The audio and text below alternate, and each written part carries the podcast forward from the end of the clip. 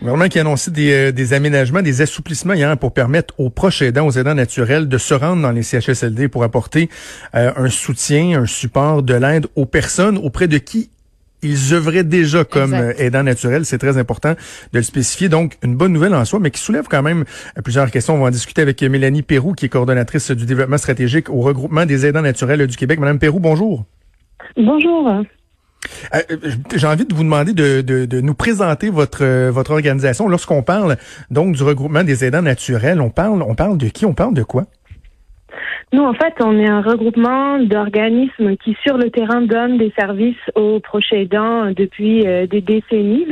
On a à peu près 94 organismes, c'est qu'on on touche de 21 000 proches aidants, puis c'est des proches aidants d'aînés, de parents en situation d'enfants en situation de handicap ou d'adultes, de, de, personnes malades, fait que on touche vraiment, je dirais, tout le, le domaine de la proche aidance.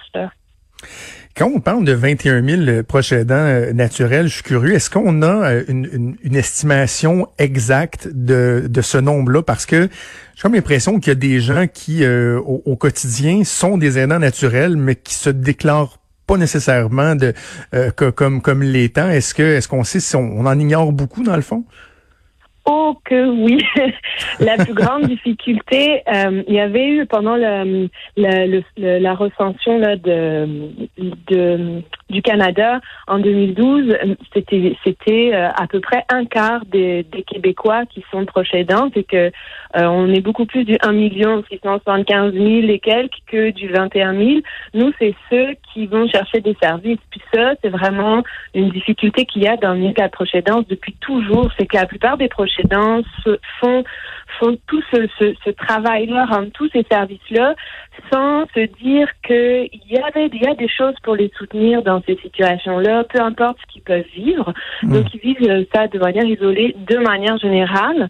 Et euh, effectivement, mais ça prend donc les, les études montrent ça prend à peu près deux ans, voire plus, avant de se dire, hey, mais le rôle que je suis en train de faire là vers la personne que que, que j'aime, c'est pas juste un rôle de de fille, de de de mère ou de père ou de sœur, c'est un rôle additionnel, c'est un rôle de proche aidant, puis euh, ça m'apporte une, une charge de travail en plus, ça m'apporte euh, un, risque d'appauvrissement en plus que si j'avais été maman d'un enfant sans besoin particulier ou si ma mère à moi était pas aimée avec Alzheimer. Là. Exact. Et on va revenir à, ce détail-là parce que ça fait partie des, des interrogations qu'on peut avoir en lien avec l'annonce du gouvernement. Mais des proches aidants, là, c'est pas tous des gens qui font ça à temps plein. Là. Il y en a qui, qui ont l'impression qu'ils le font à temps plein, mais qui en plus ont des travails à l'extérieur de ça.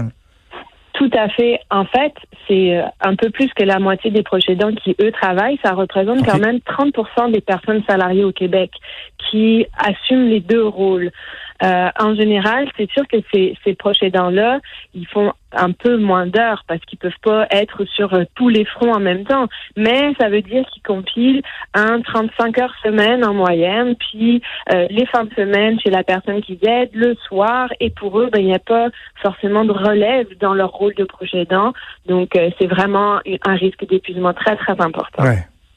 OK, arrivons-en donc euh, à l'annonce, euh, les assouplissements annoncés par euh, le gouvernement hier. Peut-être tout d'abord nous, nous préciser ce qui a été ce qui a été annoncé parce que c'est pas un élargissement là sans conditions, sans, sans balise, puis aussi ben nous dire si c'est quelque chose que vous que vous souhaitiez à la base.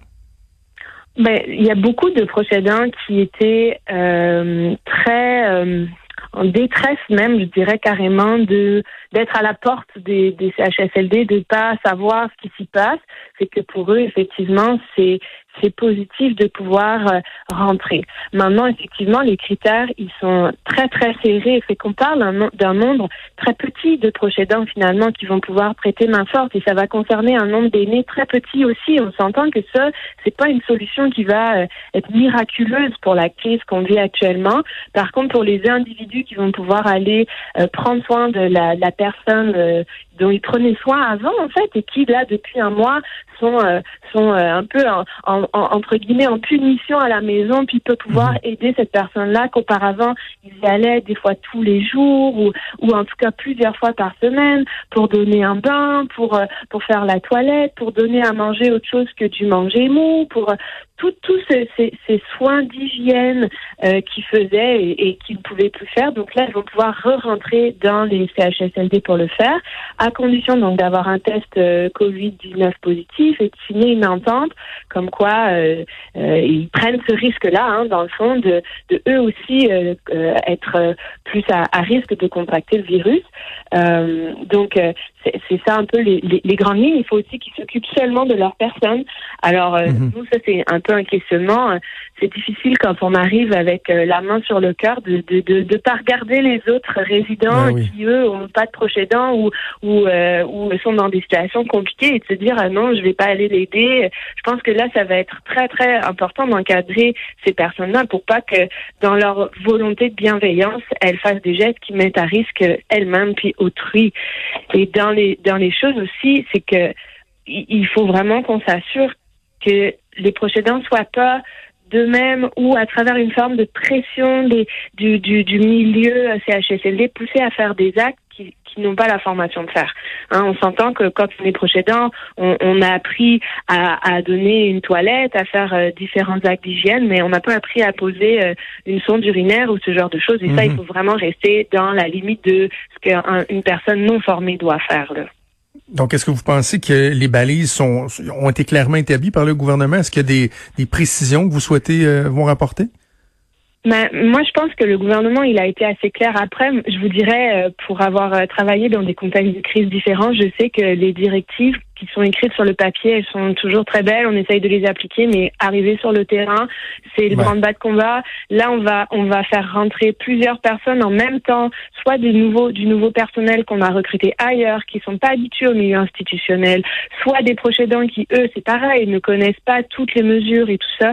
C'est que ça va être difficile sur le terrain de, de que ces, ces mesures-là, elles soient appliquées tout le temps. Puis en même temps, on veut pas que en, en voulant ouvrir les portes aux proches aidants, ça demande encore plus de de, gestion en arrière euh, qui risque de faire qu'au final on, on, on loupe la cible. C'est que ça c'est vraiment important quand même de s'assurer que les proches aidants sont formés, sont informés.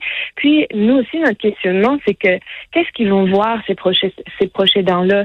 S'ils interviennent ça c'était pas clair s'ils interviennent dans les CHSLD où il y a des cas de Covid-19 qu'est-ce qu'ils vont mhm. voir eux autres? Ils sont pas formés psychologiquement à euh, être confrontés à ces situations-là et ils vont rentrer tout seuls chez eux après là avec la, lourdeur, la détresse que ça peut occasionner.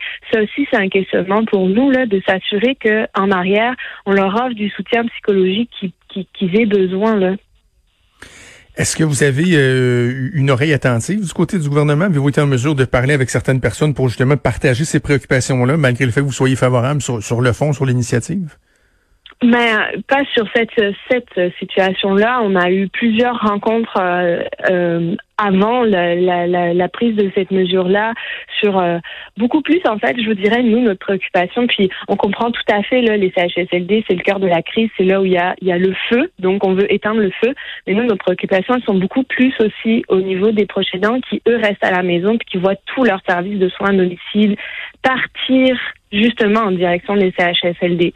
Parce que c'est, beaucoup plus de proches aidants qui sont à domicile qu'en CHSLD. Là, on s'entend, il y a 20% des aînés qui sont en résidence.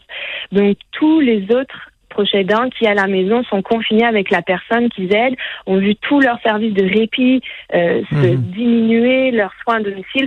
Eux autres aussi, ils sont à risque d'épuisement. Puis nous, là, c'est, c'est vraiment là où on est comme, on comprend le gouvernement de vouloir euh, éteindre le feu dans les CHSLD. Ce serait bien aussi que ces mesures-là, elles soient appliquées dans les résidences intermédiaires, dans les autres types d'émergement.